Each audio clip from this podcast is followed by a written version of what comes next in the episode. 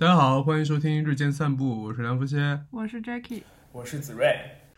那日间散步是一个散步闲聊博客，我们三个人都很喜欢散步，然后住在欧洲的两座城市巴黎和阿姆斯特丹。我们三个人会每周聚在一块儿聊一聊最近的散步经历，然后看到了一些有意思的东西，然后分享一下最近喜欢的音乐、书籍或者是电影、电视剧，然后会针对某一个话题吧进行一个比较深入的聊天。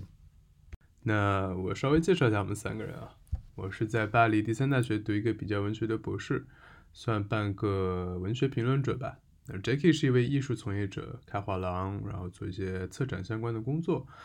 呃，我跟 Jackie 都是常住在巴黎的，然后子睿呢在阿姆斯特丹啊，荷兰读一个 MBA 的硕士。嗯，你正常是 MBA 吧？Master Business，Yeah, Master Business Administration，就是一些上课课程，对，给一些那 E EMB EMBA 呢？哦，EMBA 是 Executive，是给网络那种版的吧？不不是网络版，它叫 Hybrid，然后 EMBA 是给是给那个，比如说他是 Manager 想当，比如说 Top Management 的人，然后他们会选 EMBA 的课程。那子睿刚到阿姆斯特丹啊，刚刚开始欧洲生活，就你先来吧。子睿，你就比如说提到散步的话，你会散步有没有什吗么想起什么？嗯，就如果现在提起散步的话，我觉得我最近一次我觉得记忆比较深刻的所谓散步是是一次晚上，然后因为我其实课非常非常多嘛，然后我不光有这个 MBA 本身的课程，然后我晚上还报了荷兰语课，因为我想大概学一下基础荷兰语课，这样方便生活呀，对吧？然后交流啊，包括去超市买嗯买点菜，你能看懂它是什么菜。然后有一天晚上嗯，我就是下了这个荷兰语课，大概九点多吧，九点多时候，然后我就从这个呃，我一般都会选择就是从上荷兰语课的那个地儿，然后走路回到，就回到家嘛，大概有两公里左右吧。就是，但是我一般不会走同样的路线，就可能每次都不太一样，因为反正就转转这个城市嘛，因为这我刚来也就两三个月。然后呢，然后我就那天反正就大概就是在外边就是游荡，然后游荡到一个人特别特别少的地方，然后突然冒出来了一个人，就是一个非常恐怖的故事。对，然后突然冒出来一个人，然后就要向我要钱啊什么的。然后我就我感觉他是那种，而且手里拿着酒瓶，肯定是喝醉那种典型的这种就是欧洲的醉汉吧。然后然后我说我没钱，我说要不你给我点儿吧。荷兰。也这样啊？对，荷兰也会零零星也会有。我以为这种只会出现在巴黎。贫穷的巴黎，是荷兰那种北边比较富庶的地方。对，但是阿姆斯特丹还是零星会有这种，尤其是晚上，因为晚上那巴黎是密集的会有。对，巴黎可能是二十四小时一个全天候的一个就是相遇吧，不知道。然后，然后，然后我就呃，然后我就说我没钱，然后没钱我就赶紧，反正 anyways 我就跑了。然后跑之后我就我就第二天早上我就给我爸打电话嘛，因为我会大概每周两定期两三次给他打打电话，然后我就跟跟他分享这事儿。然后你发现我爸真的老了，就是他他就会说啊，那你那个你就以后这么晚你就别走路了，你就骑车或者坐公交车吧。然后我就这事儿我还挺感慨，因为我觉得我爸其实不是一个特别怎么讲，不是一个特别 typical 的那种家长，不是那种保护性的家长，一般都是不太管我的。然后后面几次我给他打电话的时候，他经常会问我说：“你这荷兰语课结课了吗？那你怎么回家呀？”我觉得就哦，让我很不可思议，就是一个就父亲的变化吧，就是还挺，就是这个是我印象比较深刻的散步散步吗？我觉得就是走路吧。嗯，嗯，我大概能理解吧，因为我觉得可能一部分原因是因为他老了，然后尤其这个男的老了之后，可能会逐渐变得更细腻，有更多的哦，重心。放在事业以外的，就是事事情上。还有一个原因，可能是因为你脱离了他可以去保护你的地方。对，因为比如说你在中国的时候，其实即使你在外地或出了什么事情，他他生活在这个国家几十年，然后他的资源或什么的，就是至少说保你个周全，或者是帮你去处理一些问题的话，没有问题。嗯，但是因为你现在人在国外，他可能就会觉得，万一万一，哪怕有一点点小事情的话，他什么都帮不上。然后这这个可能是让他加重了他的这个，就是对你的这个担心吧。是，呃，对，但是你们的父母也会这样吗？我其实很好奇，我爸会待很久了。我我爸会有一个很奇怪的，就是他用语上的一个点，就是因为我经常，就我大概是大概下午那段时间，我会我真的很闲，所以我会大概在下午三四点可能就会出门带本书、喝咖啡，然后散散步什么的。然后基本上有的时候我不太会给我家人打电话，但是我们会有一个群，嗯就我们三个人群，然后有时候可能看到一些好看的东西，拍个照就发给他们看看。嗯然后一般这个时候就是他们准备睡觉的时候，然后我爸就会说：“哎，你什么时候回去啊？”我说：“呃，我马上就到家了，就是肯定会回家了。”他说：“ 我爸就会说什么家？那是你的宿舍。”对，实话实说，对我，对我，他他的意思是说家就只有一个，就是我我们在成都的那个家。嗯，对他会觉得我在，呃，就是我虽然已经在这个地方住了六年了，然后可能，但这个我住的地方跟我之前在北京上大学的那个宿舍是一样的，就是一个临时的一个住所，但家只有那一个，我不知道，可能要等到我某天怎么样，就是完全脱离这个家庭还是怎样，但才会承认我住的地方是一个家。成家立业。对我其实觉得这个还挺有意思的。嗯，你这个让我想起我爸妈的另外一个情况，我觉得很普遍，你俩肯定遇到过，或者是即将遇到。就是无论你多大，然后你爸妈说，哎，你你今天去干什么？你会跟他说，比如说喝咖啡啊、逛街呀、然后和谁谁谁在一起，他们一定都会说，哎，那就是比如说你今天是跟你的同学在一起吗？我妈这是我妈的一个一个话术，就是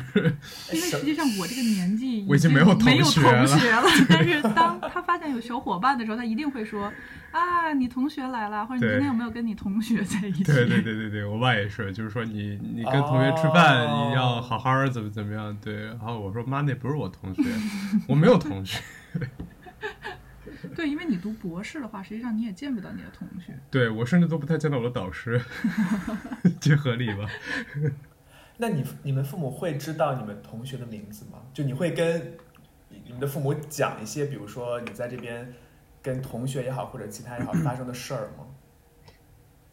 会，因为我经常朋友圈会发一些我的同学打引号，就是我的朋友们一起出去玩的照片什么的。然后我爸妈基本就我这群朋友，可能他们都眼熟，都认识，比如他们就知道驼影这个人，就 Jackie 这个人，哦，我刚才在想，别人不知道驼影这个人。对，就是 Jackie 这个人，对，然后呃，但 Jackie 的父母也知道我，对，对，哦，然后就反正因为你熟到一定地一定一定地步之后，就是两家一个隐隐约约认识的一个概念，嗯，对，因为我我觉得你刚刚其实讲了一个概念，就是说，其实你父母只把你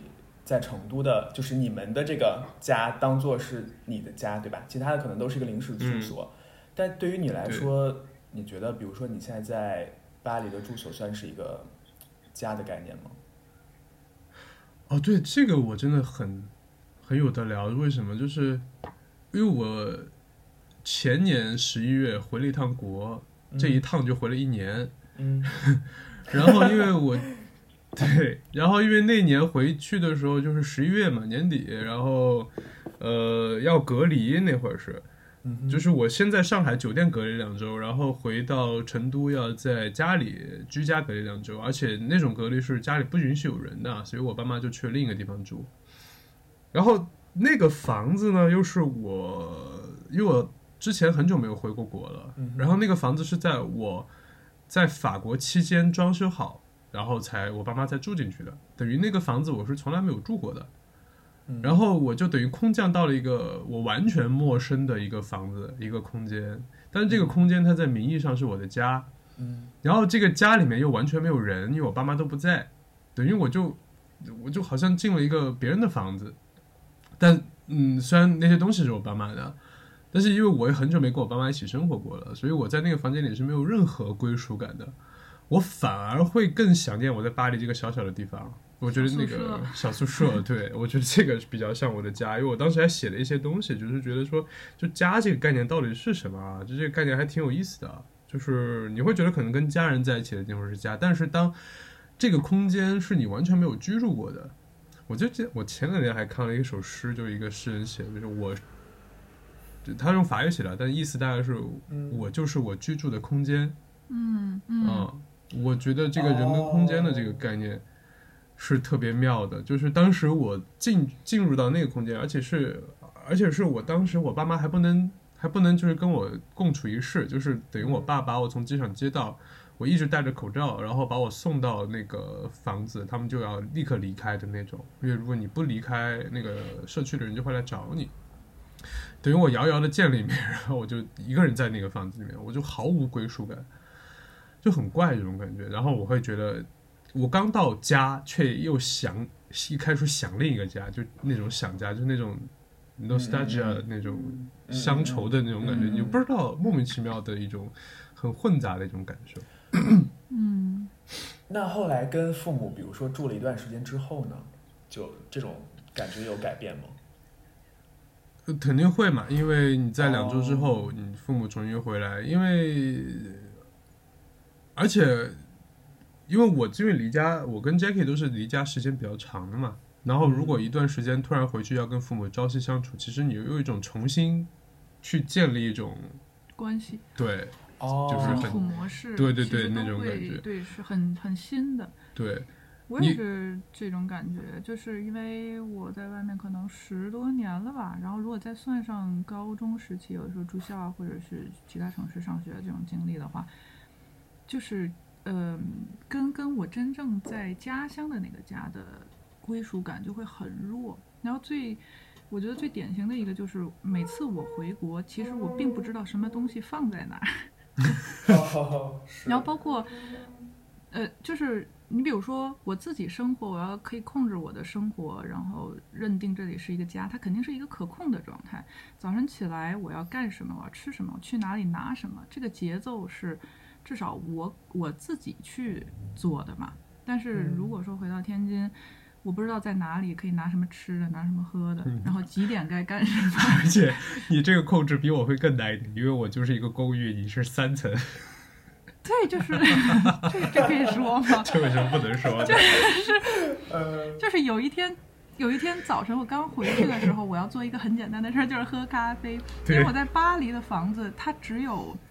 呃，很小很小，二十平出头这个样子。醒来，你把咖啡胶囊放在胶就是你囊机里面闭着眼睛都知道在哪儿。对，然后你做一个简单的动作，喝咖啡，然后就结束了。嗯然后我回家了之后呢，就首先我不太清楚各种东西在哪里，我就哒哒哒哒哒 跑到一楼的厨房去，先去拿了 牛奶，拿了牛奶之后我就想 咖啡在哪里，然后我就去三楼，我发现咖啡机在哪里，然后发现不对。三楼有咖啡机，但是咖啡豆是昨天刚买的，在一楼，我就又下去。然后我 一个早间运动，我自己的杯子呢，会一因为比如说有的时候我会有一个习惯，是我前一天晚上倒一杯水，然后会放在床头，然后就导致我的咖啡杯在二楼，然后我又拿了咖啡豆和奶，又跑到二楼去拿杯子，然后再上三楼去打咖啡，然后整个一早晨就是上上下下、上上下下、上上下下的这个样子，然后就是，哎，我觉得说这个好不好啊？还好啦。我觉得很妙，就我们听众中可能会有很多富豪，对，人家可能会建议说啊，你们家为什么不装个电梯呢？对啊，或者就是雇三个仆人什么之类的。对我应该一醒来就已经有人给我端好八十平米的端大床，好了，上面有十个仆人，然后要坐火车去上厕所。对，在这个过程当中，微风吹着我樱花色的头发。对，但是我其实这一点跟你们两个，我觉得完全不一样，因为我觉得就是听完了之后，你们两个可能是会对我觉得空间或者对每天的这种 routine，就这种习惯、这种惯性，然后其实会有一种产生家的这种连接吧。但是我完全是只对人产生连接，因为我我会快速的适应不同的空间或者不同的这个生活节奏。就但是我比如说我在想家的时候，其实我仔细思考，我想家的这个概念更多的是想具体的人。我觉得我很少会想，就是熟悉的空间这个东西。嗯，嗯但可能我我对这个，我的话是因为，你比如说在国外生活久了，你身边的很多人是换的很快的。每到两三年，嗯呃，或者再长一点，三四年，你身边的朋友就会换一轮，因为有的人决定就是回国啦，或去其他城市啦，然后或者是嗯可能再极端一点的例子，就是嗯大家都是从不同的背景然后相遇的人，其实刚开始可能玩得来，后来遇到一些小事情，你们自然就崩了。对不起，我想的太极端了，啊你想的是 人生大变故对，离开这个世界。那倒不至于，那倒不至于。就反正身边我在想，我们哪个朋友经历了这种事？呸呸呸呸呸呸，呸呸，对不起。就是身边不会能有长时间，它其实更像是你每走一段路，然后有一些人可以陪一陪你，然后就享受这段旅程就好了。反而是你自己的生活、你自己的空间才会最最想念、最重要。嗯，对我也是有一种非常就执着于日常生活的节奏的一个人，因为我我真的很久没有出门旅行过了，或者旅游过了，我就是觉得，嗯因为尤其度假这件事情嘛，呃，因为巴黎法国人就是每个夏天一定要出去度假，一定要去海边。但其实呃，我每年都特别希望他们赶紧去度假，因为他们走了之后，整个巴黎就是空的，我就有一种这个巴黎是我的的那种感觉。就是很多日常上面全是人的一些街道，这个可能八七八月份的时候几乎没有人，那我就特别喜欢在别人逃离自己的日常生活之后，我继续去享受我的日常生活，然后我会有一种本来是要跟这些人一起分享的一个空间，现在变成我自己的一个有点像独占的一种感觉。虽然这种独占是一种幻觉啊，但是我觉得在每年七八月份那种盛夏的时候，享受这种幻觉还是挺快乐的。因为你如果让我去度假，我前两天写了一篇文章，就是关于度假这件事情，就是。啊，就会觉得说，所谓的度假就是你离开了目前的这种日常生活，然后你进入到另一种日常生活，而这个日常生活可能是一个比较虚幻的，嗯，一种所谓的日常生活。因为一般来说，我们不会，就是每天早上起来面朝着大海，喝一杯新鲜的咖啡，然后出去拍拍照，对，然后去晒晒日光浴，然后这种我会觉得说。嗯，跟我的真实的日常生活不太一样。然后我如果去，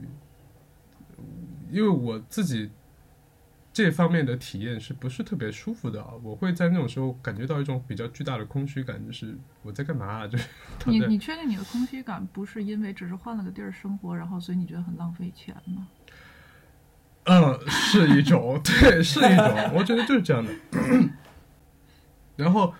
呃，说回散步这个点就是什么呢？就是，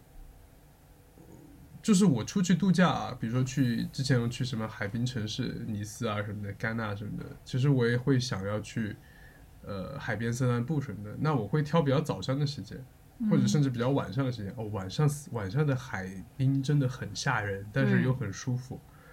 就是那种有点吓人的舒服。呃，因为你白天看到那种阳光灿烂、那种椰风海域，哎，等一下，没有椰风，就是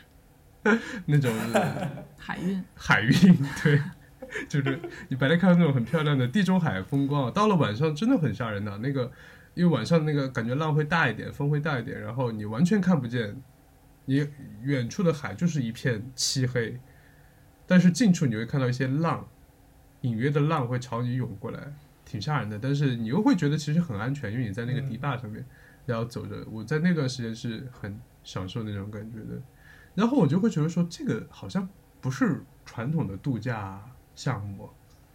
对吧？传统我不太确定，因为我印象当中，就小的时候其实没有度假这个概念，就是旅游嘛。嗯，你肯定有个人戴个小红帽，举个小黄旗儿。然后你要去不同地方打卡，夕阳红旅行团之类的那种，嗯，然后其实反而你你现在说的这种，我觉得它才是旅行度假该有的样子，但是它就是像你说，可能不是很典型，就是嗯，一些会跟着旅行团，或者说我们就是在在国内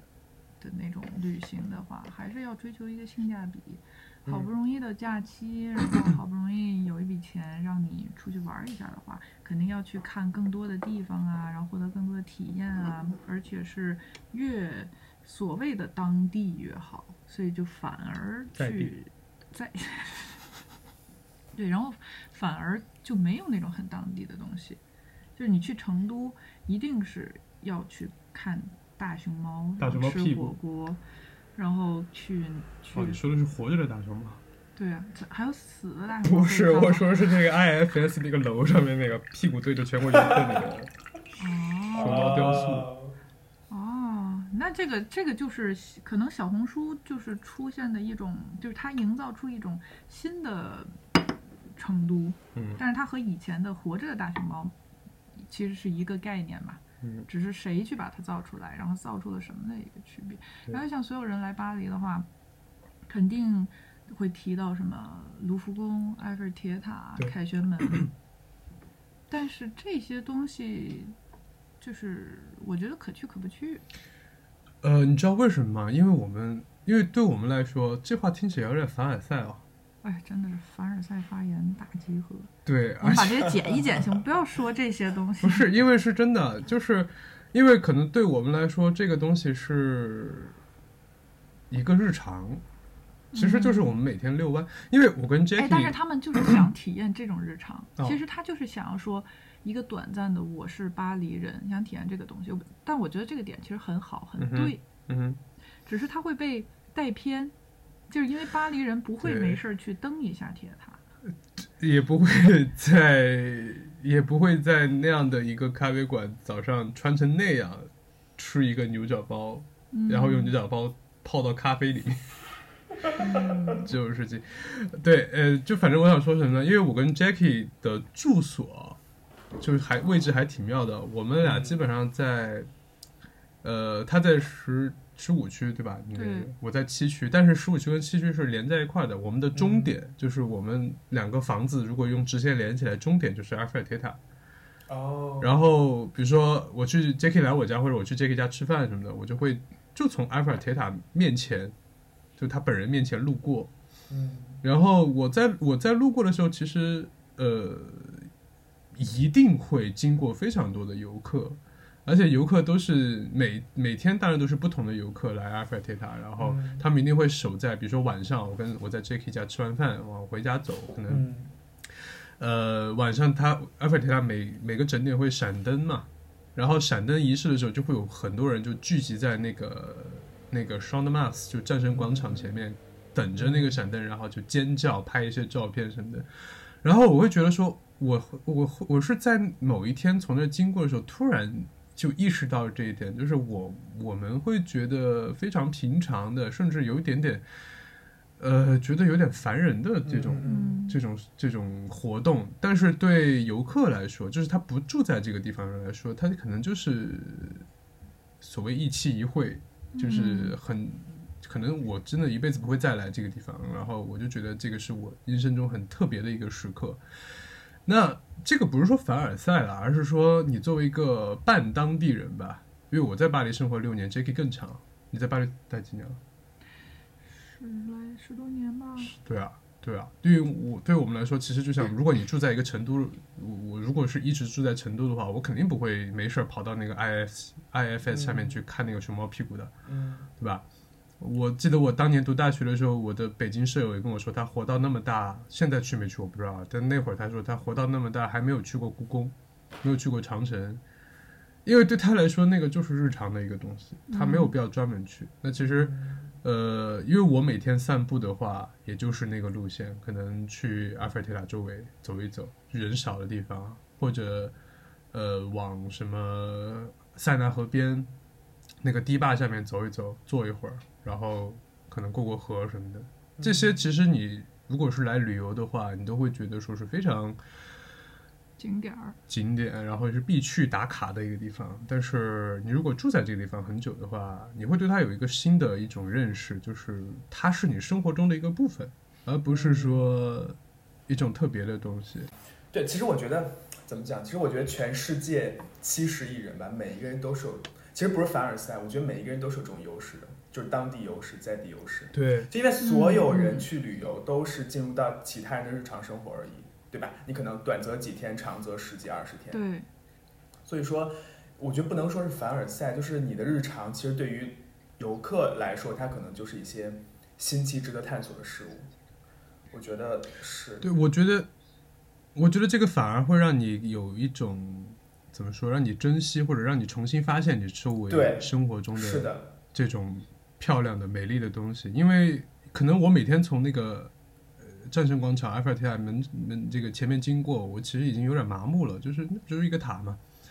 对吧？但是就自从那次之后，我会发现说，哎，我原来大家这么喜欢这个东西，然后为什么？然后我就会有时候我也会在它闪的时候，我也停下来，然后在那看一看，嗯，真的很漂亮。我也会这个样对子，而且我觉得这个是 巴黎这座旅游城市的一个很优点的东西，就是它所有的旅游景点儿，嗯，都是有意义的，它不是嗯凭空捏造出来的。其实我比较不喜欢去的那种，就是为了吸引游客而建出来的一些东西。嗯。可能铁塔也最开始也有一定成分的这个样子，但是它这么多年的，对，而且它也从一开始就不只不仅限于这个这个成分嘛。然后他们的区别是在于，你作为一个真正生活在这里的人，你跟他有没有互动。如果说你在某一个城市建了一些网红的地标，然后其实本地人觉得，除了我需要凹一些造型去拍一张照片，没有必要跟他有互动的话，嗯那他就是失败的。但是像巴黎的这种，包括其他国家、其他城市的话，如果你还跟他有互动，我觉得那个他就是真的，真的这个城市的一部分。就是虽然我可能在这边十多年了，但是每次路过铁塔的话，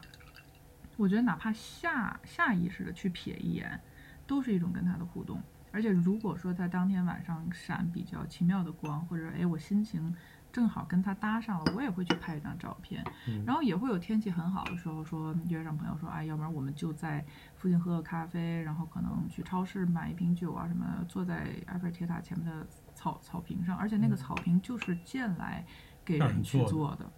所以就还是比较协调的吧这一套。对，我觉得与之相反的旅游技能就是甲骨镇。嗯是的，对，甲骨镇真的让我很失望，就在里面吃也吃不好，看也看不到什么东西，主要是吃也吃不好这个点。对，我觉得一个是甲骨镇，一个是影视城，这两种旅游形式对我就是。那我宁愿去影视城，因为影视城的话，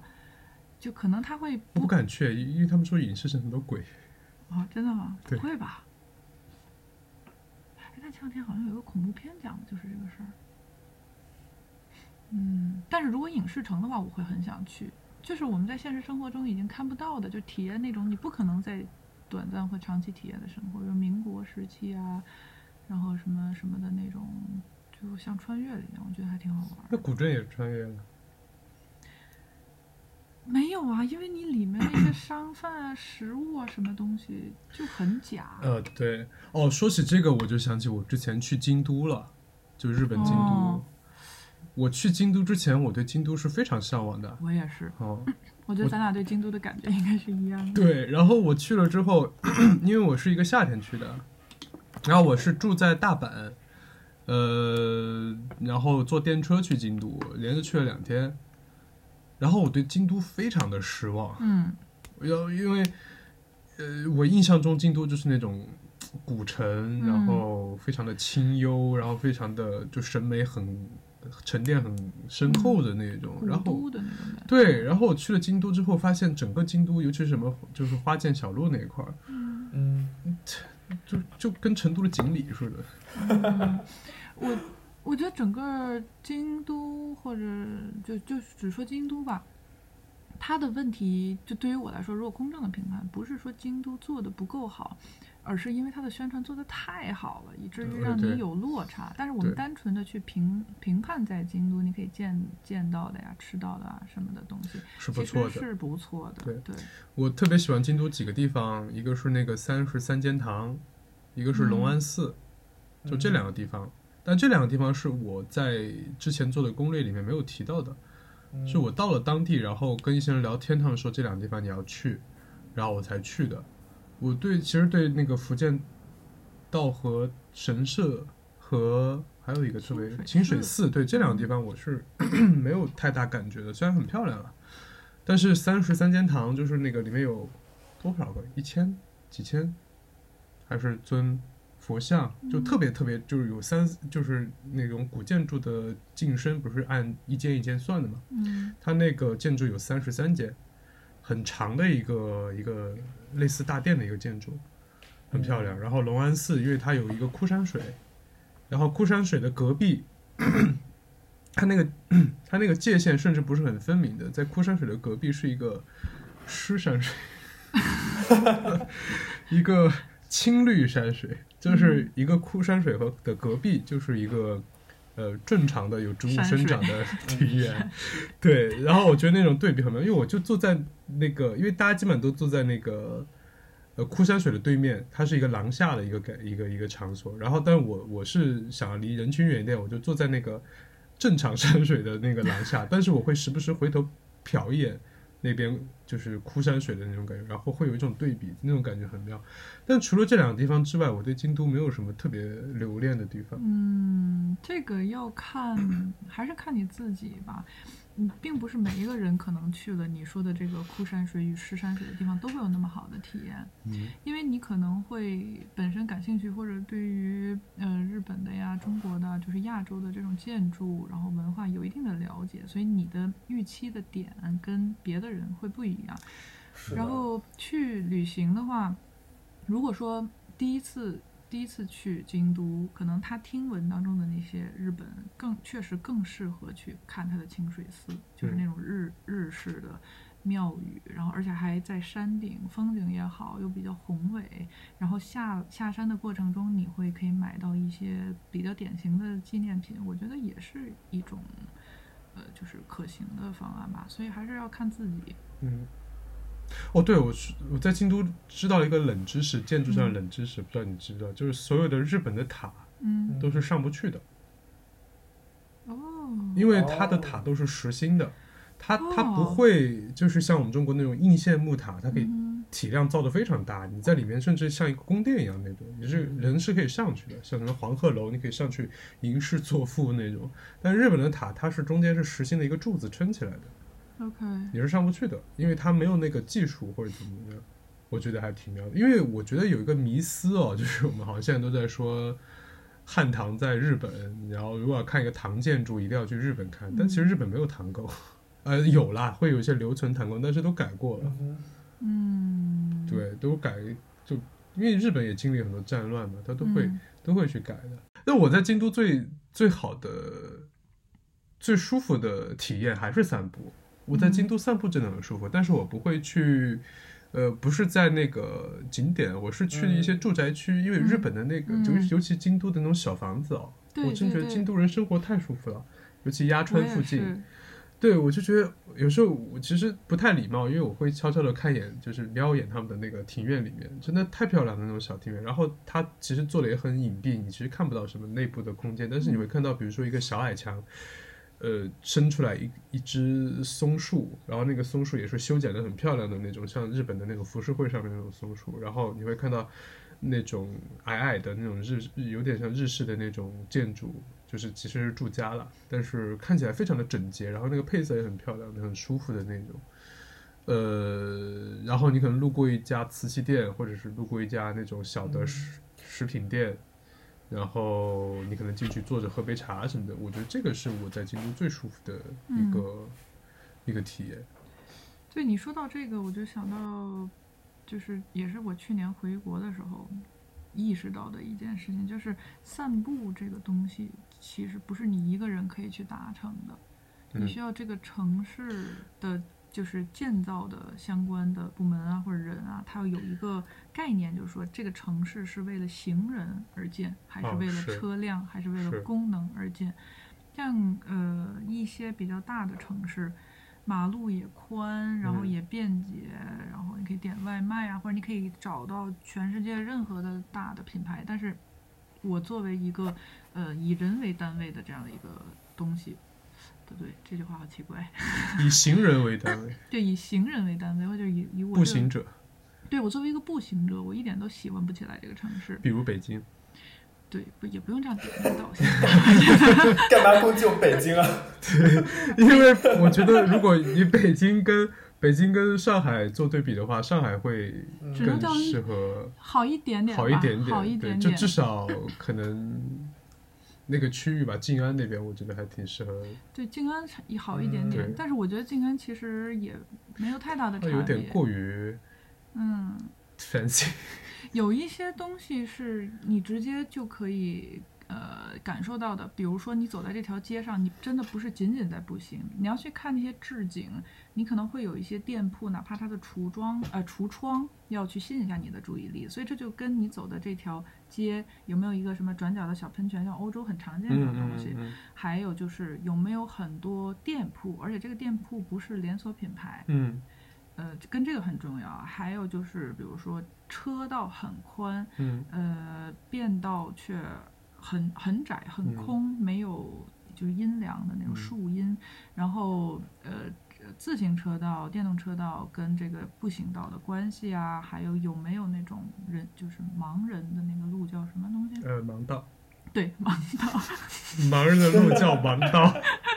就跟跟有没有盲道，它真的就是会让我觉得散步不是一个我自己可以决定的。对，呃，也可以说散步是一个结构性事件。对，散步确实是一个结构性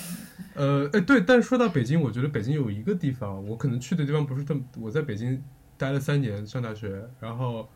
呃，国子监应该叫国子监还是国子监啊？国子监对吧？我不知道，我连北京人盲道都不知道的。国子就那块儿啊，就是我也不确定。对，就是槐槐树很多的那块儿，呃，然后就是前门啊，我克制住了，没有说前门儿，前门，前门那块的胡同，往胡同里钻，我觉得嗯那些地方是很适合散步的，嗯就是你说到的，就是呃，你不只是看。这个路怎么样，而是说他的生活气息。其实我觉得跟京都散步有类似的地方，就是你看这个地方的人是怎么生活的。我特别喜欢钻胡同，就胡同，呃，人家门口都会有那种小花园儿，嗯就也不是真实的花园，就可能用各种花盆摆出来一个一个一个建筑。我之前读一本书叫《花园谈人之为人》，就是在他在说，呃，建立花园是人的本性，就是人在这个大地上。做你的一个集体记忆，就是在大地上要给自己建造一座伊甸园，一个栖身之处的一个一个一个天性吧，人性的一部分。我觉得其实真的就是这样的。呃，北京我觉得前门和国子监那块是很适合散散步的，但是新规划的一些街道，嗯我觉得我就不会。如果我自己走路，我就不会太会想往那边走。它跟这个城市，一个是以什么单位再去度量这个城市，是以人还是以其他的东西去度量有关？还有就是你这个城市我我承担着得说到什么职责？嗯，觉得说到北京，我其实特别有感触，就是北京跟阿姆斯特丹，因为我觉得北京其实它整个城市，我说现代北京整个城市的建设，它其实从生存 level 就生存层面来讲的话，你走路，因为我觉得散步并不是一个特别生存层面的事情，它可能更多是一个你有精神层面的一些诉求，对吧？然后其实如果咱们只看生存层面的东西的话，更多的其实你大部分的走路是从公交车站或者地铁站走到你家，或者走到你的公司，或者走到你的目的地，所以它整个城市是，我觉得它更多的出行方式是依托于开车和公共交通。但是我来到阿姆斯特丹，我就发现完完全全不一样，因为阿姆斯特丹它完全是一个就是运河密布的这么一个小城市嘛。然后我有一次打车，因为那天实在太晚了，然后我就发现它打车距离其实非常近，那也就一点五公里，两公里左右。其实我是可以步行回家的，但是因为太晚了，然后我就打了一个车，然后我发现他这个听爸爸的开，车这个人，竟然是竟竟然是先绕到阿姆斯特丹的北边的这个就是 Central 这部分，然后再往南开，就完全把我惊到了，因为他说他在中间运河很多地方很窄，他就不好开，所以我觉得城市它设计逻辑的不同，其实非常影响你这个出行的体验。对，那前两天子睿跟我说，你觉得阿姆斯特丹不是一个特别适合散步的城市？适合滑对，因为 就相相对对对，就我觉得相比于散步，它更适合骑车吧，因为它我觉得在这边哦就是自行车的路权是最大的。嗯嗯嗯，是是是，这个确实是我第一次去阿姆斯特丹的时候，看到火车站门口那个一大片自行车停车场，我都惊呆了。真的是在国内小的时候都没有见过这么多自行车。我第一次被教育，就被自行车道这件事情教育，就是在阿姆斯特丹，因为呃，我在去阿姆斯特丹的时候，我虽然因为在巴黎其实也有自行车道了，我知道在国内其实有自行车道，我知道不应该在那个上面走路，但是阿姆斯特丹那个自行车道它没有那么明显的规划，但我觉得好像它就是在可能有些区域啊，我去的那个区域，它就是中间有个很窄的一个路石去给它划开。嗯我当时完全有意识到，这个地方是一个自行车道，因为一般你说国内它可能为了更明显一点，它可能会在那个自行车道，它用另一种颜色的塑胶去铺它，或者是在上面会有一个自行车的会印一个自行车。的的一个嗯标志，对那种感觉。但是阿姆斯特丹那个地方它没有，所以我作为一个游客，我是真实的一个游客去了阿姆斯特丹，我就比较随意的在那上面走，然后呃就被人按铃了，然后我就意识到，我因为我我对这件事情是很容易尴尬的，然后我就立刻谨记说哦不能走这边，不能走这边，然后我就很紧张，之后就走别的地方。嗯，那我有一点跟就是子睿其实持不同的意见。我我觉得，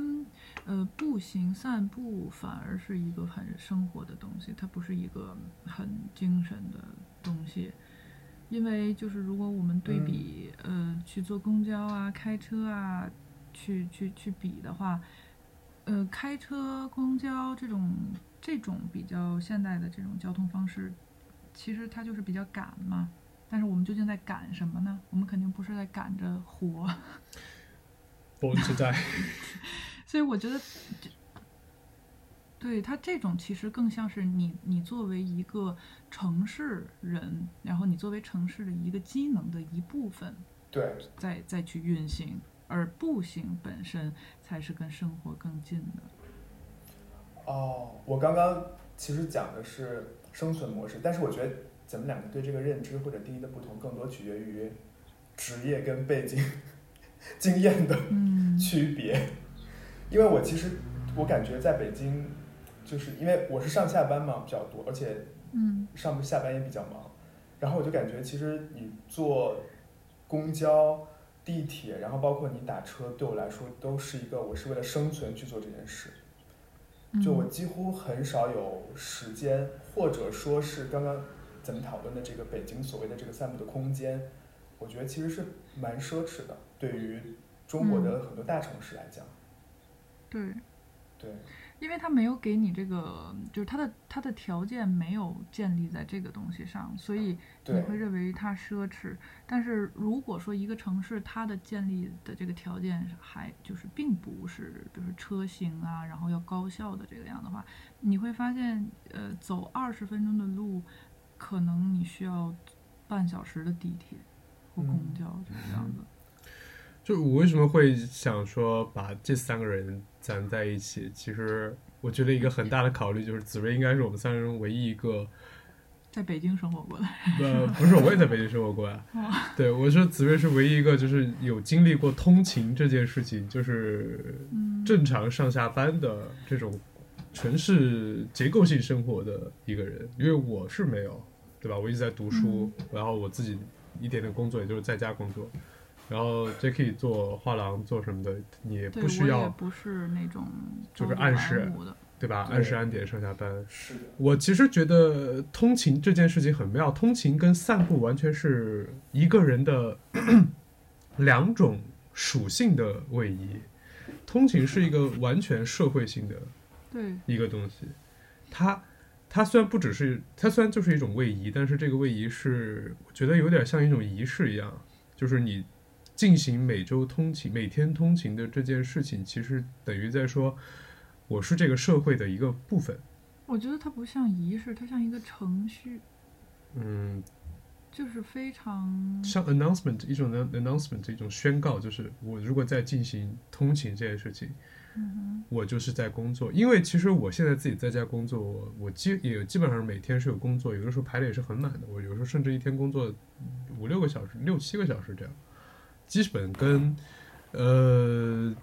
正常上班如果没有被压迫剥削的话，也基本跟正常上班一天的工作时间是差不多的。但是因为我没有通勤这个事这个事件，所以我没有一种真的我在我是一个社会人的感觉。嗯嗯，对，我会愿意称之为你不是一个后工业时代社会人，嗯，就像是当代社会人吧。对，这也不是当代吧，因为你像我们在欧洲的话，也并不是所有人都在这样模式的上班，呃因为它有很多的小工作室啊，然后自由职业者呀，只有那种可能美国呀、上海啊，就是比较发达的城市化的那种地方才会这个样子。它就像，呃，就是就是。你说的这个通勤啊，就是那种社会人吧，他需要把自己的时间啊、功能啊、呃，这个效益啊，像豆腐块儿一样，哎，哒哒哒哒哒画好好了，然后让渡一部分给对，然后去，因为我们要讲效率这件事，要把它最大化。但是像自由职业啊，或者那种小小公司啊，它就不需要像切豆腐块儿一样，它嗯是会有一个嗯度的吧，就是你今天少工作一点，明天多工作一点，他你最后求的是一个平均值。对，嗯，就是没有一种怎么讲呢？而且你不需要跟很多人去协调。我们嗯去工作、去上班的话，它不是一个人的事情。你有你的同事、你的上司、你的上线、你的下线，然后你，所以说在交通上也是这样，你要去遵守呃交通规则啊，呃，然后什么限号啊，什么时候来地铁啊什么的，就是你你不是独立的在生存的。嗯，对，所以我会觉得通勤跟散步这两件事情最本质的区别，其实就是你是不是一个人？通勤是一个你对这个社会的强介入，就是很深刻的介入，嗯而散步是你对这个社会、这个城市、这个世世界的一个弱介入，嗯就是我借用了这条路，我走一走，嗯但是我不一定非要跟这条路发生关系。嗯，不一定非要跟这这个路上的生态或者是一些商家，我要去跟他有些比较正式的或者是社会性的一些接触，我可能最多就跟他买点东西什么的。嗯，但是通勤你是说，就像你刚刚说的，你需要跟所有人协调，你甚至需要跟这个城市协调，跟这个城市的规划者协调。对，你要去怎么样选择路线，你要怎么样去搭哪一班地铁，哪一班，如果你住的比较远，你可能还要搭那种城际小火车什么的，在嗯欧洲的话。呃，嗯这个是我觉得一种比较强的介入，但在这个过程中，其实你会更加的关注于这个社会，或者你周围的这个世界，你可能会更关注于别人的身上。嗯然而在散步的时候，我觉得因为有这种弱介入的关系，在这个状态里面，你会更加的去思考自己的一些事情，或者是一些一个就是一个比较集体的嘛，一个比较个人的这种对关系。但是这个东西还是说到我一开始想说的，就是散步真的不是一个人的事情。你自己选择去生存的这个城市，你的这个城市也是有定位的。如果说我们非要在一个功能型城市里去追求一个散步式的人生，那其实就是没有必要，因为你拗不过它，还不如你有过，你只能夹缝中求散步。对，只能是这个样子。对，所以很多情况下是没有办法的吧。我们会认为散步很重要，有更多的时间应该去散步啊，而且一个城市应该有更多散步的地方，也是因为我们的生活方式和我们生活的这座城市，它就是以行行人为一个标尺再去度量的。对，因为巴黎有一个，我不知道阿姆斯特丹啊，子睿，你有没有、呃了解到阿姆斯特丹的那些可能？如果是对于骑车者或者是对于散步者一些特别的设计，城市设计，因为巴黎有一个特别好的一点就是塞纳河嘛，塞纳河两边其实是有这个堤坝的，但是堤坝下面就是沿就是跟河平行，差不多差不多跟河面平行的那一块地方，曾经是马路的，曾经是车、哦。车子对，曾经是车子会从比如说新桥啊嗯，底下。下面去经过，以前都是为了交通嘛，为了这个车型的，但是后来我忘了是哪一年啊，嗯。反正不是特别晚，九十年代。哦，九十年代或者零就是就是迁徙，就是完全禁止 完全禁止车型了。就是现在塞纳河两岸的以前，你现在看它还是那种柏油路的，是马路的那种，嗯还有那种隧道那种感觉。但现在你可以在上面尽情的撒欢，你干嘛都行。嗯呃，合法、啊，就是你完全不用担心，你完全不用担心被车撞或者是呃或者什么情况，因为完全不会有车子进来。那个地方是现在是禁止行车的，它整个市政的规划就是说把这这块地方，因为塞纳河真的很漂亮，在嗯呃一天中的各种时刻，它的光影都非常的美。嗯 我觉得我那么市政规划就，嗯嗯，你说，对，我觉得我的就是 整个头脑还停留在刚刚这个通勤跟散步的这个对比上，因为因为现在疫情过后，不是其实很多国家，其实包括中国，比如说有一些疫情发生的城市，它也会有这种居家办公嘛。就对于我们这种其实需要日常通勤的这种工作来说，但是我会有一种感觉，就是我的这种个人个人感觉，就当我比如说我这一周没有没有我没有通勤去 office，我就是在家工作了五天。我会感觉我无论是对社会的参与度，还是我对整个工作、整个 team 或者整个项目的参与度，就会我的感受上，主观感受上会变低很多。嗯虽然我可能也工作了八个小时、十个小时，但是我感觉我的整个人在精神上，我其实是没有跟这个社会有很多怎么讲这些交流的。所以我在想，比如说当未来，因为荷兰这边呃有很多大公司，他们都要 transfer 吧，比如说呃以后四天或者五天的这个 office 的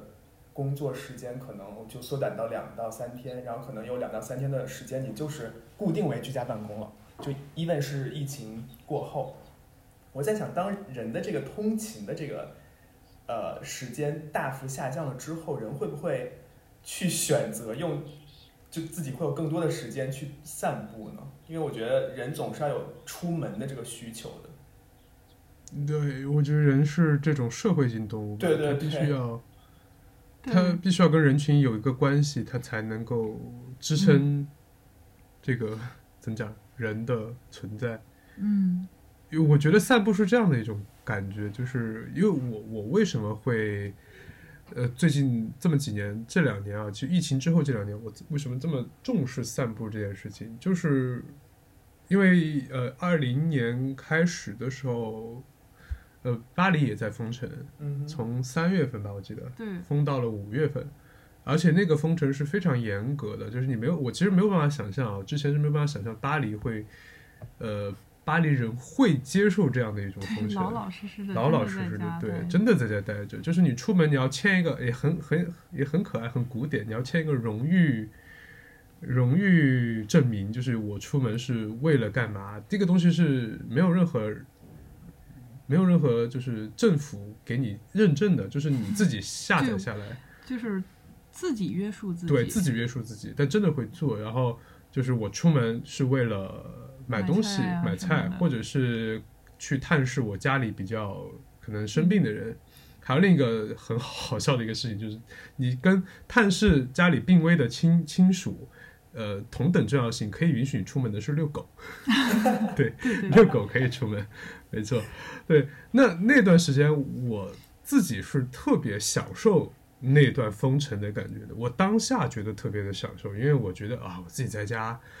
我就我也不用花很多钱买好看的衣服，我就嗯把钱全部花在可能买一些茶叶，用一些好看的杯子，我自己家特别快乐，然后不用跟人去相处。我每周就出两趟门，买点吃的，嗯然后回家像一个仓鼠一样在家里。但是等到后期的时候，我会觉得好像精神 出问题了的那种，是的不是说真的精神病啊，会有一种就是感觉憋坏了的感觉。就是我有有有一次我发现我不知道该怎么说话了，就是跟朋友聊天的时候忘了该怎么讲话了，就这句话不知道该怎么组织了，感觉嗯语言能力出点问题。后来我们就开启了自救行动嘛，对，对，我们在都在巴黎，然后有国内的朋友，我们就在线上彼此上网课，对，这是一个好励志啊！对，就是这是一个技能交换。比如说 Jacky 给我们讲讲的是艺艺术史，对、嗯我讲了什么，文学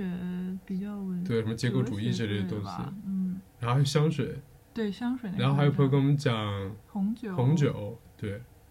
还有人讲玄学呢。还对，还有人讲玄学，怎么塔罗牌什么的，对我这就很很很有意思，就是人是需要这样的一个东西。嗯。但后来呃，我回国之后，然后等到我回国又回巴黎之后，我其实是有一点又回到了之前那种懒得出门，然后不想出门，嗯。嗯。然后我又觉得精神有点出问题了，之后我就说我也要强制自己去融入社会，听起来很怪，就是 介入社会吧。嗯但是呢，我又不想说那么强力的介入，就是一定要去跟人聊天，一定要去参加什么研讨会，怎么怎么样。我觉得我选择的就是这种所谓的弱介入，嗯，就是出去散步，然后你，我很喜欢做这件事情，就是找一个咖啡馆坐下来，然后 people watching，我觉得这个这个活动很推荐大家去做做，就是嗯不是那种看美女、看帅哥的那种啊，嗯就是你坐在那边，你点杯喝的，然后，呃，你就看看你周围的人，然后你的行人，你看他们的那种神色、他们的衣着、他们那种神态等等等，我觉得这是一个很棒的，同时又能够保持距离感，同时又能够保持你的那种独立性，同时又介入这个社会，呃，让你不那么孤独，让你不那么的。怎么说呢？我觉得孤独不是一个坏事儿，但是你这个孤独需要有一个参照。嗯如果你这个孤独绝对孤独，那孤独也不存在了。你孤独一定要有一个参照的点，它才是能是一个怎么讲一个比较完整的、完满的一个孤独。但在那种情况下，就是你自己是独自一人的，你是一个孤独的状态，但是你周围有那个别人的存在，有他者存在的那个参照，你经由他者存在这个反射，你可以去思思考很多你自己平时自己在家你不会想的一些事情。对对。但你这个东西，就是如果在东北的话，会不会出现那种你瞅啥？瞅啥啊你？你咋的？打起来。所以我因为经由那次，我开始理解为什么法国人，尤其是巴黎人，对露台 terrace 这个东西嗯那么的执着。因为我之前在北京上大学的时候，有一次非常荒谬的经历，就是之前太古里，北京太古里那会儿叫三里三里屯儿，嗯那个二楼不是有一个咖啡馆叫福洛嘛？福楼是一个法式的那种假法式的咖啡馆，嗯然后它也外面有设置露台，嗯，但没有人坐在那儿。没有人坐在那儿。但是有一年冬天，大家都知道北京冬天那种冷啊，就真的冷的人快不行的那种。巴黎冬天也冷，但巴黎冬天的那个露台是有人坐的，因为巴黎会有那个烤头器，就是那种 烤头器，就是那种悬在炉之类的。对，就悬在应该是电炉吧，啊，有电的也有瓦斯。对，就是悬在那个天棚下面，就是给你保暖的一个东西。然后他会给你提供一些毯子，就是大家可以可以继续就是同时坐在外面，同时也可以存活下去的那样一种环境。但北京是没有这个东西的。然后这个跟气候有关，对因为你在这个地方，它其实不光是冷或暖，还有就是会干，对会不会有风，会不会有很大的尘？就是这个点。那天是怎么样呢？我记得我跟我一朋友去那个福楼咖啡，那天是雾霾天，非常冷，还有一点点下雪那种感觉。然后我们就在里面，就真的，其实我们不太会去那么贵的，当时学生来说还挺贵的嘛。但是当时都没有开门，就福楼开门了，然后我们就说进去喝个咖啡什么的，暖和一下。我们进去。终于暖和起来，就看到外面露台上有一个法国人在那坐着，我估计是法国人啊，因为是一张外国人的脸，就在那坐着，整个人哆哆嗦嗦，但一定坚持要坐在外面的那种，就很好笑。对，我觉得就是他们的习惯，就 people watching 这个活动，他一定更喜欢坐在外面。对他可能一时间也没有想透为什么我在北京不能坐在外面这件事。对说到这个 people watching，我其实有一一一一些感觉吧，有一点发现。我感觉，比如说，当你在北京或者在呃中国其他的大城市，你跟别人有眼神交汇的时候，其实其实是其实你的对象是不太会跟你有太多的交流的。但是，比如说在我不知道在巴黎，但是在阿姆斯特丹，其实大部分人都会至少微笑回回过来，或者会会有一些人会直接跟你就是有一些 small talk。我觉得这是不是文化上的差异？对，巴黎人会给你假笑，嗯，但这个我觉得不能强求啦，因为不同国家、不同民族，他的一些习惯是不一样的。中国人就是比较避免对，这种他会认为这是一种比较好的品质，对就是日本其实也是嗯，啊，但是欧洲这边他们就觉得打个招呼、闲聊几句，然后帮人就你你进门了，然后但是你的对把你手还是扶着那个门，让下一个人可以进，对即使下一个人并不是残疾人这个样子。是很正常的。然后你不认识的人也跟人家说一个早安，然后走的时候说一个再见什么的，这个没有办法去强求。对，我觉得这个是一个可社会习俗的一个事情，但嗯确实是啊，我其实之前有想过这个事情，就是对，就是他呃为，什么呢？就是你会发现，就是呃欧洲人啊，他这方面的就是浅层社交上的界限感其实是没有那么明确的，是很模糊是的就是大家都可以去这个呃打个招呼啊，微笑一下什么的。然后你进店一定会跟那个店员说 bonjour，你说你好，你拜拜的时候就走着走的时候也会跟店员说谢谢再见。在中国你是不会这样的。中国的浅层社交，我说浅层社交就是那种一面之缘，这种是非常严格的界限的，嗯你不会突破这一线。但是反过来，深层深层社交里面，欧洲人的深层社交中的界限感是非常强烈的。你如果说你侵犯了，对你侵犯了别人的这个个人的这个界限，嗯只是没有办法，没有人可以接受的。但是，呃，反正我的经验啊，就是比如说在国内的亲戚之间，嗯或者这种这种深层社交，它是完全没有界限感的，你的就是我的，我的就是你的那种感觉。它是可以随意的侵入，然后你如果提出异议，他会觉得说你怎么这样这么认真干嘛？都是一家人。对，就是因为是一家人，因为国内的话，他还是会以家庭为最小单位。嗯，但是欧洲这边其实反而他们有些人的家庭观，大部分人家庭观我觉得会淡薄很多，他们是以个人会让一个传统中国人发怒的地步。对，他是就是没有什么孝道什么是绝对是没有的对，。我觉得他是一个个人为导向的嗯，一种社会关系。对，因为因为这样的社会关系的话，你就要依靠于社会的制度跟结构。嗯，那比如说你老了之后怎么养老啊？你没有亲戚朋友的帮衬怎样啊？你你的这个国家的福利啊、然后或者什么的，这这些东西相关。但是国内的话是会以家庭为单位，所以家庭内部呢就不要有界限感，因为我们是一体的。但是家嗯庭外部呢就要守得很严格，对，就不要突破那一层壁垒。没错。那你们觉得嗯在这儿待了这么久了之后，自己比如说在这种就是浅层和深层社交上，这种界限感会有会有变化吗？会，我现在是比较，其实我从小我没有来欧洲之前，我也是这种。对我也是。对，我觉得看人可能真的，呃，我没有办法跟就是所谓的亲戚有太没有界限的那种感觉。我觉得还不如反过来说，就是因为我们自身的性格是这样的，所以我们最后决定留在这边会好一些。嗯对，对，是这样的。呃，比如说我现在回去，我可能 我觉得很好笑的一点就是，呃我现在回去，呃去年在国内待了一年啊，然后比如说在那个呃进服装店的时候，嗯我会保持这个习惯，就是离开的时候会跟那店员说一句谢谢再见，然后那店员就很惊讶说你你谢什么 的那种感觉，对，然后呃我我但我们家还挺奇怪的，我觉得我爸妈是比较偏欧洲这种的吧，至少在一些不那么关键的问题上。因为我妈会怎样？我妈在我我在家的时候，比如说我我帮我妈倒杯水，我递给我妈，我妈会说谢谢。反而我自己会有一点，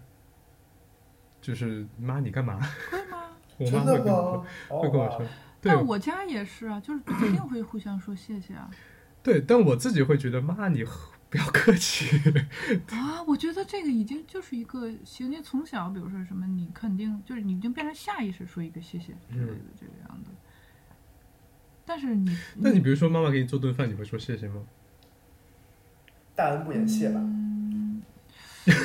就是我觉得这个太重了。比如说他做了一顿饭，我突然间说一句“妈妈，谢谢 ”，谢谢你很奇怪。但是比如说我妈要是给我把饭盛过来放在我面前，我肯定会下意识是的或者她给我递一个筷子。呃呃，我现在也是哎，我现在也是，但是我在跟我朋友讲这个事情的时候，就在跟我跟比如说国内的朋友讲这个事情的时候，他们就会觉得很惊讶，有一种 cultural 啊 shock 的感觉。你是不是应该换一波朋友？不是，对我对我来，我我觉得他们的那种感受，我会类比到，就是我第一次我刚到北京读大学的时候，因为我宿舍有一个北京同同学嘛，然后他跟他家里打电话的时候，就会对妈说：“妈妈，您怎么怎么样？”我当时就觉得你们这么生分啊，然后然后他才会跟我说，哦北方就是这样的，北方小孩对父母一定是称您的。哦，这个我倒是没有哎。我觉得北京，我不知道紫薇我觉得你跟你北京是爸妈这样，就是北京是属嗯，我觉得这个这个是是非常文化冲突的点，就比如说有时候我到到南方江浙沪地带，然后我跟我只要是跟不认识人，我都是您您的，然后就您了半天之后，人家人家会说你你不用这么客气，你干嘛呀？就是他还以为我要就占人便宜一，个江浙沪人人的口音是你干嘛呀？对就我我我的意思就是说我把他这个 意思传达出来，你你明白？就是这个的确是，嗯就是北京人的这个您，其实他也不是说有多么的尊重对方，我觉得他更多的就是一个日常。就很日常，对他没有你这个选项，可能就如果你你们俩不是特别熟的话，对，所以他就都是您。对，而且说到您 您敬称这件事儿，其实呃，我不知道你学荷兰语，荷兰语有敬称吗？就是类似您的这个东西。荷兰语，我目前以本人这个呃 A B C D 的水平，应该有的是。有的是书，我觉得它哎不不能算是竞争，它算书面和口语吧，就不是像日语或者中文这种，就是因人的这个年龄啊，或者是所在位置的不同的这种敬语的概念吧，我觉得可能还不太一样。哦，对，Jackie for your information，紫薇之前是学日语的，日语系的。对啊，我们为什么会就是就是认识成为朋友呢？是因为之前我们学校的很荒谬的一个点是日语和法语在一个系里，我们叫做日法系。对，就是 对，逻辑在哪？你们你们学校没有其他系了吗？呃，是因为我们学校当时只有三个外语系，别的都是国政、国经、国际政治、国际经济、那第三个外语是什么英语，英语独立成系 然后日语跟法语塞到了一块儿。OK，呃，anyway，就是想说什么呢？就是荷兰语我不懂啊，完全不懂。呃，日语它的这个进程，我是想说这几个语言里的进程它是相互的吗？是双向的吗？哎，考考你 Jackie，葡萄牙语的敬称。紫瑞，for your information，Jackie 是掌握了葡萄牙语的，没有哦那后来又忘掉了。对，就曾经掌握过葡萄牙语 这个语门这门语言的。对，因为葡萄牙语是我的，我想想啊，中英法法意葡、嗯是第五个语言，嗯所以它已经是那种，隐隐约约存在的一个语言。对 我现在可以说你好谢谢之类的那种。那 你说一个你好，谢谢。为什么要现在过年了嘛？我要表演节目。那葡萄牙语好难哦。对我，但我说回这个啊，就是葡萄牙语的这个敬称是相互的嘛？跟法语一样嘛？就是如果你对一个人称 vous 称您，另一个人也一定会对你称 vous 吗？称您吗？是的吧？是的吧？我觉得应该拉丁语族应该都这样吧。对，他没有一个单向的说，我对您要称 vous，你对我可以升升句句。嗯对，因为法语就是这样的。呃，如果你对一个人称 vous 就是您，那另一个人一定对你称 vous，它是一个双向的，我觉得是一种距离感。对，因为以前，比如你看一些比较古典的那种法国的小说啊，有 Flaubert、Flaubert 什么的，嗯甚至连夫妻之间都是成年的。嗯，对吧？嗯就是呃，现这个，比如说这个人姓 Le Grand，他会说对自己的老婆说 Madame Le Grand，就是勒格朗夫人，您今天晚上有什么安排？不怎么怎么样？然后反过来，那个他的老婆也会对他说 Monsieur Le Grand，就是勒格朗先生，您怎么怎么样？甚至比如说维克多·雨果给他的女朋友写信都是 Je vous aime de toute mon âme，、我以我全部的灵魂去爱您。嗯，因为我觉得可能在法语或之类的这种语言里，就像你说，它指的是一个距离嗯。感，还有一个就是呃，我对你的尊重，嗯。呃，就是或者说你对我的尊重，但是尊重其实是一个双向的。我觉得应该不会有一个人，他比如说他值得别人对他称呼的时候，他却可以对别人称你，对对，这是很不礼貌的。对，他会认为自己也是很掉价的，就是我维持那个距离感，你称我为对不，我法国人吵架都是扶来扶去，对，就您这个笨 的那种感觉。就而且而且他不是一个，他不是以地位为主的，我觉得就是一个界限感。我你我跟你没那么熟，你就别跟我对聚来聚去的，你别跟我你来你去的。你我跟你没那么熟，咱们就您。对，比如说我现在给我的导师写邮件，我我说您，我的导师回我对我，我一个学生他对我也是您。嗯但是如果比如说在国内，可能因为这个我不是在批评什么，这个是一个客观的文化现象，就是在中文的语境里面，您我觉得是一个从上到下的一个称呼，呃，从上到从下到上的一个称呼。这个我还真的没有想过。比如说，比如说你跟你的老师，你说，哎，老师您好，嗯老师不会说学生您好，对吧？哎，你好，你好，哦，还真的、哦，对吧？你哦比如说，你比如说，对吧？比如说，呃，北京人跟家里人、跟父母说，哎，妈妈您怎么样？妈妈不会说，哎，儿子您，也怪怪的。呃，这这块儿那个啥，我得找补两句，你说，以让咱们以让咱们的这个方向更加的向积极向上。是这，我觉得北京可能不完全是，就肯定是有这种 hierarchy，就是其实不光是汉语，我觉得日语也是的，就是你对于地位或者说年龄比你更高更长的人，你肯定是要用您或者是敬语这种的。但是北京，比如说我举个例子，比如说一个五十岁的大爷，然后看见我，可能我们俩攀谈两句，他可能也大概率会用对对对您，干嘛呢？您吃了吗？就是他也会用您。是呃，对，我觉得这个就是说你在这样的一个两个人的结构里面，你们俩是平等的。呃，不是我我能够 get 到那个点，就是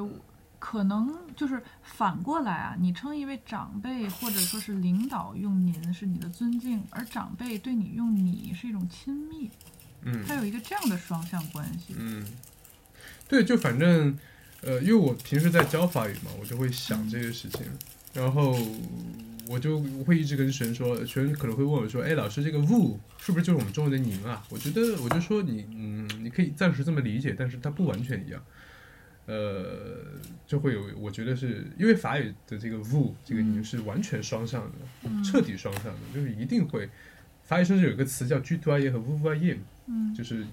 完全就是服务于这个 tu dois 就是两个人互相称你，vous voyez 就是互相称 vous。你们俩可能一开始，比如说我们我今天刚跟你认识，那我们一定是相互称呼的。等我们熟到一定地步，我可能就会说一句，哎哎，我我我说 tu dois，嗯，我们互相称你吗？如果两个人仪式感比较强，可能会来这么一句。但一般来说，可能就潜移默化，就试探性的居怎么样。对另一个人如果如果另一个人也聚聚回来，就你回来，你们俩的这个关系就更进一步了嗯的那种感觉。哎，我突然想到一个不相干的事情，就是为什么法语当中的“您”和“你们”是一个词？呃可能不想太多变味吧。嗯，确实是，但是它这东西有逻辑吗？因为意大利语的话，“您”和“他们”是一个词。啊，是吗？对这个我真的不知道哎。对，因为我原先以为说它是不是省略或者什么，但我觉得可能这些语言在制定的时候，它会有一些嗯内部的逻辑对对在里面。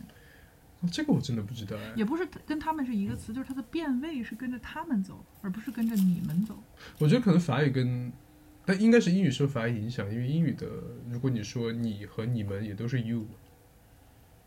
嗯，对吧英语没有专门的你们，它都是就是 you。对，对吧？所以荷兰语呢？荷兰语有“您”这个词吗？哦，是在问我吗？对呀、不要问我关于荷兰语的问题。我的荷兰语就是一还没，有学到那个地步。就是一个课外报班儿。对，但是我去荷兰的时候，我嗯整个，整个怎样你？先说，子睿。哦，就是说我我说到这个语言，其实我觉得就语言这种 culture 上，我突然想到了一个故事，就发生在我身上的。就故事是呃，发生在我和一个我的一个印度同学，但这个印度同学他不是他不是一个传统的印度同学，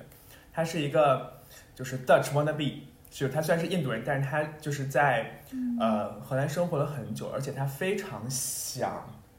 成为荷兰人，你就可以把他，他大概是这么一个人。嗯。然后因为我不是学日语的嘛，然后我虽然日语基本上都忘光了，但是日本人有一些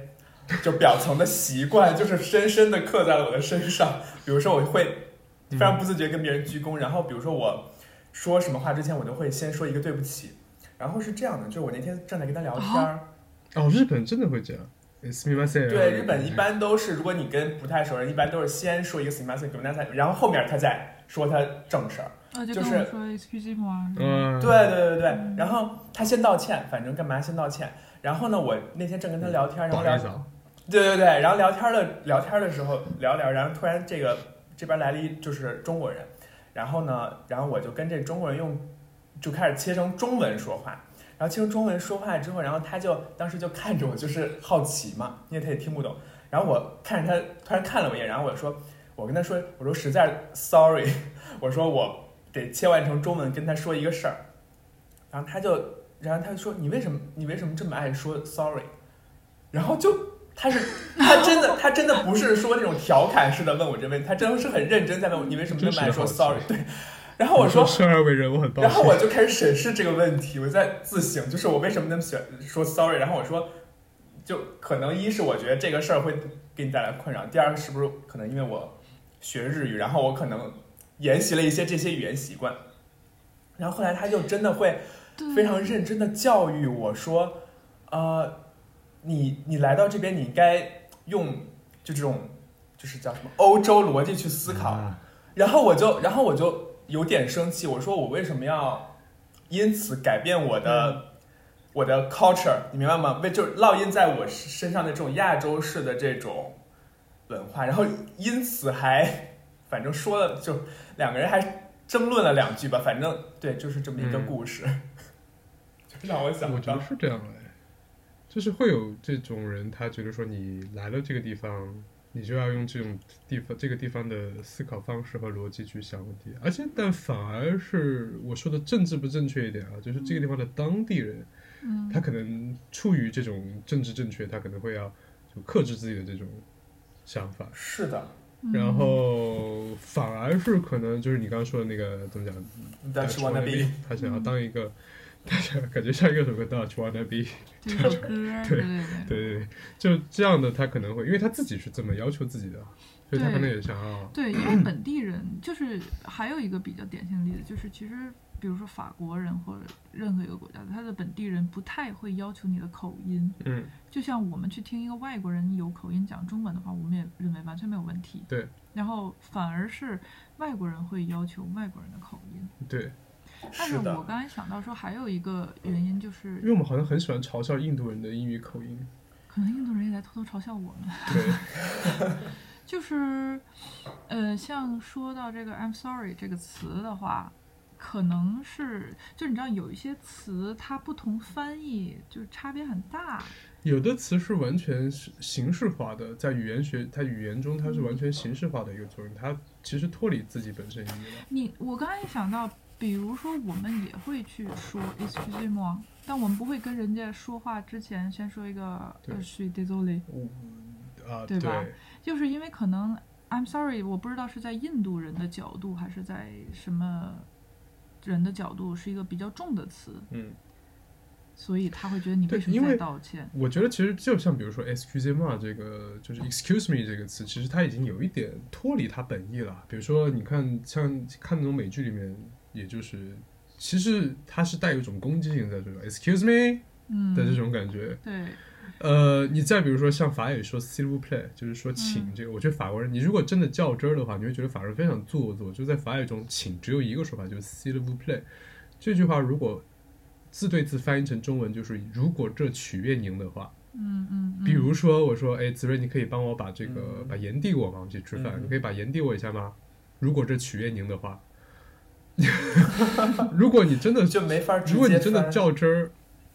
对你如果直接翻，其实这句话非常非常重。如果这事儿让您开心的话，取悦你的话，其实但你翻译就是麻烦你，对吧？麻烦你把那个，甚至这个呃，这个这个家人之间也会就很随口就会说，就比如说我们一家人在一起吃饭 s t u p l a y 你这个把那个啥递我 s t u p l a y 就是如果这取悦你的话，也也怪怪的。但其实他意思就是 please，我觉得可能就是你的这个印度同学他他把这个 I'm sorry 这个或者 s m i m a s e n 这个东西想的太严重了，就对真的不知道是因为他的呃荷兰的背景，还是因为他的印度背景，反正总归有一个对里面肯定对于“对不起”这三个字，他会认为非常非常的重。但但是我觉得他要求你一定要用欧洲思维去思考这件事情，挺过分的。对啊，凭什么呀？对，因为他就是以过分在我们班里著称啊，所以所呃，以是的，说到这个，我想起一个事情，就是关于名字这个东西啊。我我记得我记得之前，呃，我遇我去见一个国内来的朋友，嗯哼，但是他不是说呃，他不会讲法语，他是等于说他的男朋友是比利时人，然后他们俩他去了比利时之后，一个女生，然后他们一起来巴黎工作什么的，然后 呃后来我跟她先见面聊了一会儿，然后一一起又去见了她男朋友，我们去吃饭，然后一开始肯定自我介绍嘛，然后呃我就说我叫梁记，我的本名。然后，因为梁飞是我自己起的类似一个网名的东西，我可能不能跟这么去介绍。我说我叫梁记，我的中文名告诉他。呃，然后那个她男朋友倒还没说什么，他就说哦梁记，还试图去把这个音发对。但是我那个国内来的女生朋友就她会觉得有点，我不知道，就是我当时看她表情好像有点尴尬，还是她就问我说，用英文问我就是你你你没有一个英文名或者法文名吗？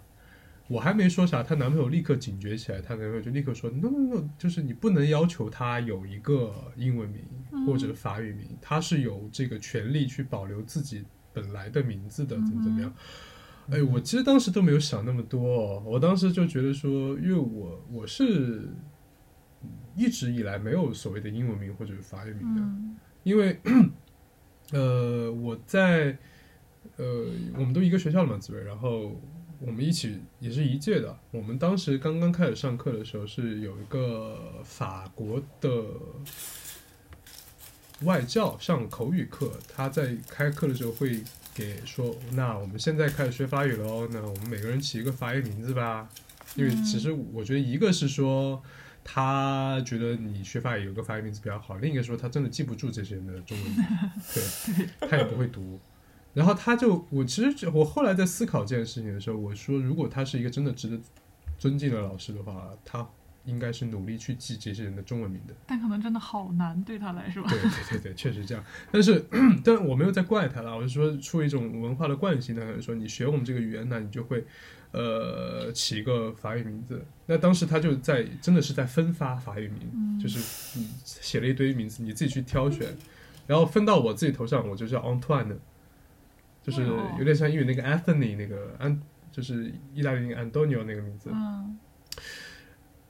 但是到后期我就怎样，就他在机上可能点名回答问题，我可能在记我自己的笔记，然后他在上面讲 Antoine，